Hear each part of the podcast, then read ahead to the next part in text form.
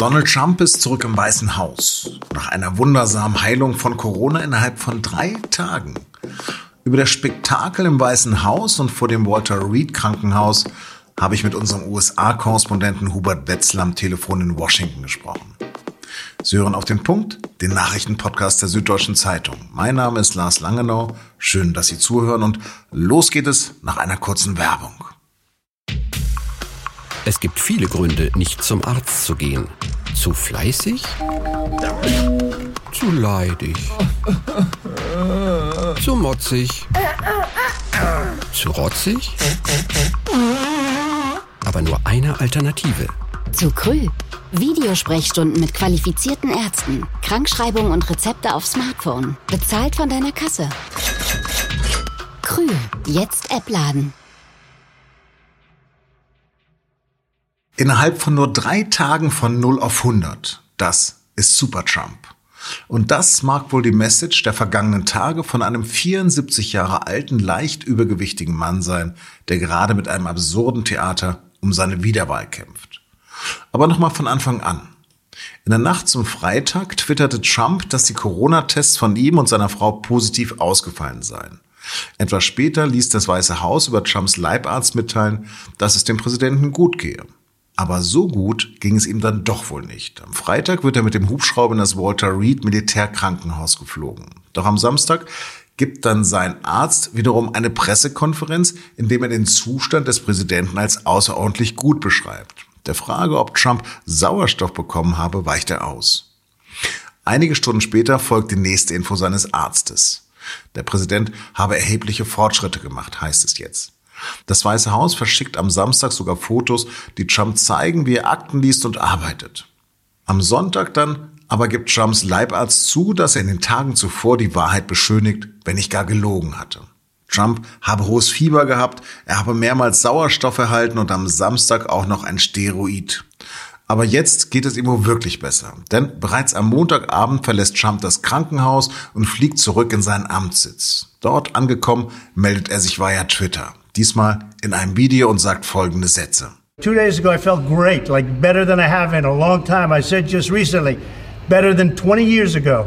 Er fühle sich besser als vor 20 Jahren und er habe so viel über das Coronavirus gelernt. An den Zuschauer gerichtet sagt er, lass das Virus nicht dominieren, lass es nicht dein Leben übernehmen, lass das nicht zu und hab keine Angst davor, du wirst es schlagen.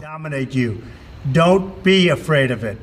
You're gonna beat it. We have the best wir haben die besten Medikamente, die alle in letzter Zeit entwickelt wurden, und sie werden es schlagen. Dienstag setzte dann eine neue Twitter-Orgie ein. In einem Tweet verharmloste er erneut Corona und verweist auf die Grippe, an der jedes Jahr viele Menschen sterben.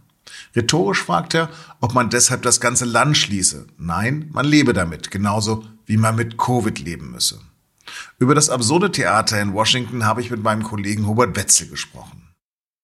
Hubert, Versucht sich Trump gerade an einer Art Herdenimmunität für das Weiße Haus? Das wäre sozusagen die etwas sarkastische ähm, Betrachtung der ganzen Geschichte. De facto ähm, ist es so, das Weiße Haus ist ähm, hier in der Region einer der absoluten Hotspots, was Infektionen angeht. Da wurden im Prinzip die Verhaltensregeln des Präsidenten übernommen. Man trägt keine Masken, man hält wenig Abstand. Ähm, es gibt eine ganze Reihe ähm, von Tests, die da immer durchgeführt werden. Jeder, der mit dem Präsidenten in äh, Verbindung kommt, wurde bisher getestet, aber äh, der Test, der dabei eingesetzt wurde, war eben ganz offensichtlich nicht sehr verlässlich. Und ähm, insofern ähm, gibt es gibt es extrem viele Infektionsfälle. Und es gibt sehr großen Missmut nach allem, was man hört, auch im Weißen Haus bei Mitarbeitern, bei Angestellten, die sich da ähm, im Prinzip im Stich gelassen fühlen und sagen, ähm, dem Präsidenten ist es wurscht, der guckt nur auf sein eigenes Image und wie es uns geht, unseren Familien ist ihm egal. Diese triumphale Rückkehr, die er da gestern inszeniert hat, das war durch und durch Trump und es war durch und durch politische Propaganda kann man sagen, oder man kann es Inszenierung nennen oder Show, also jedenfalls äh, Wahlkampf. Aber an wen richtet sich jetzt diese Show? Ich meine, es geht doch wirklich nur um die Swing States. Wen will er dann damit überzeugen? Der Trump will vor allem erstmal sich selbst beeindrucken. Ja? Und das ist ein großer Teil dieser Inszenierung. Ähm, er will zeigen, dass er das Virus besiegt hat. Das ist für ihn die Lehre aus dieser Episode der letzten drei, vier Tage.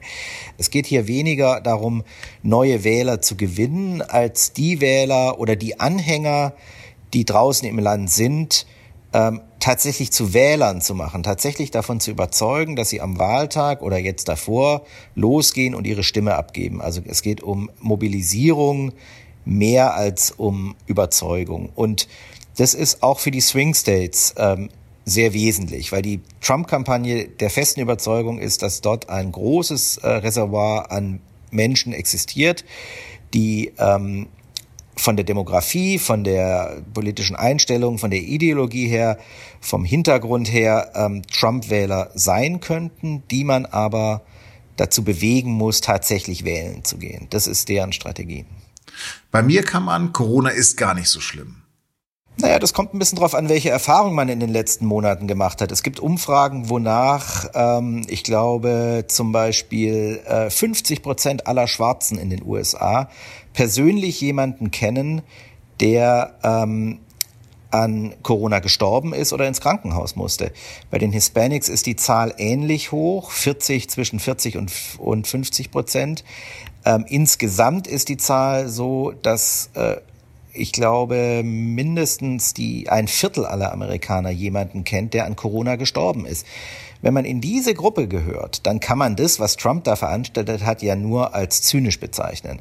Ja, also sich hinzustellen und zu sagen, ähm, habt keine Angst vor Covid, ähm, wenn mehr als 200.000 Menschen an Covid gestorben sind, ähm, ist schon ein starkes Stück, finde ich. Ja? Ähm, wenn man aber keine Erfahrung damit gemacht hat, wenn man das im Großen und Ganzen aus den Medien kennt oder wenn, was weiß ich, äh, ein Studienkollege mal eine Woche gehustet hat deswegen, dann wird man natürlich sagen, ja klar, mal ist halt nicht so schlimm, da hat er schon recht, er hat's durchgestanden, ein äh, 74 Jahre alter Mann mit Übergewicht, ähm, kann nicht so schlimm sein. Und damit rechnet Trump und, ähm, und deswegen inszeniert er da aus dieser Sache, ähm, bringt er da sozusagen alles raus, was er, was er rausholen kann.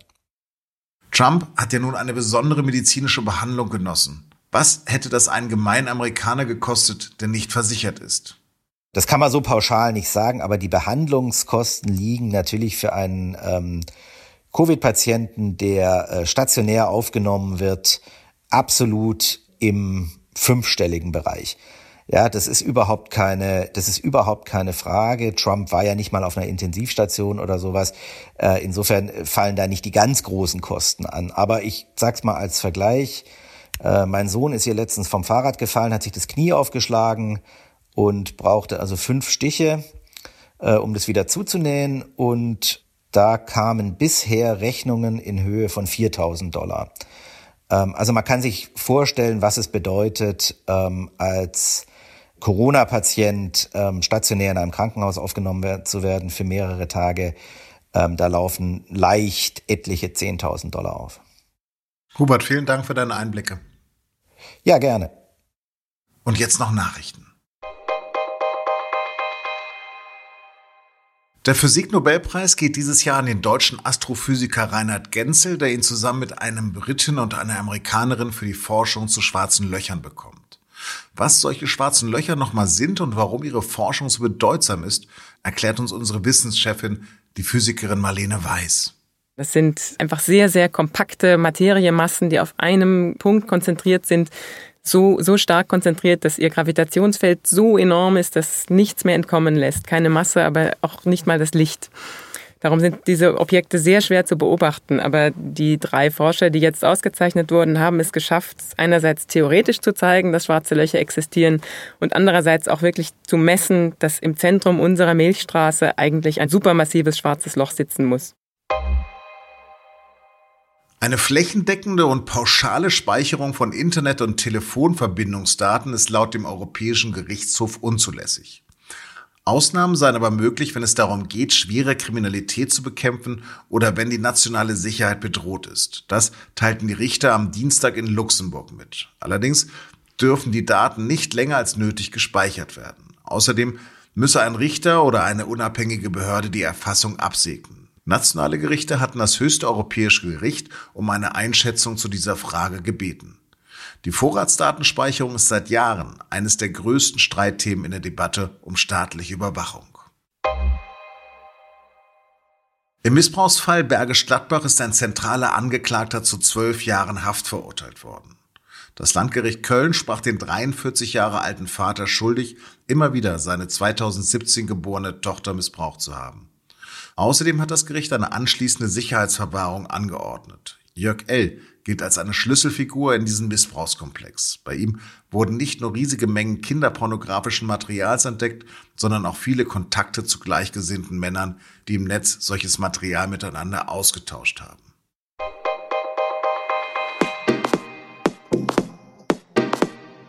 Die Süddeutsche Zeitung ist an diesem Dienstag 75 Jahre alt geworden. Sie hat sich in dieser langen Zeit oft verändert und erneuert. Heute vor 25 Jahren etwa kam auch sz.de dazu. Damals hieß der digitale Ableger allerdings noch SZ Onnet. Meine Kollegen haben Geschichten und Anekdoten zum Jubiläum gesammelt und die finden Sie unter sz.de-75 Jahre.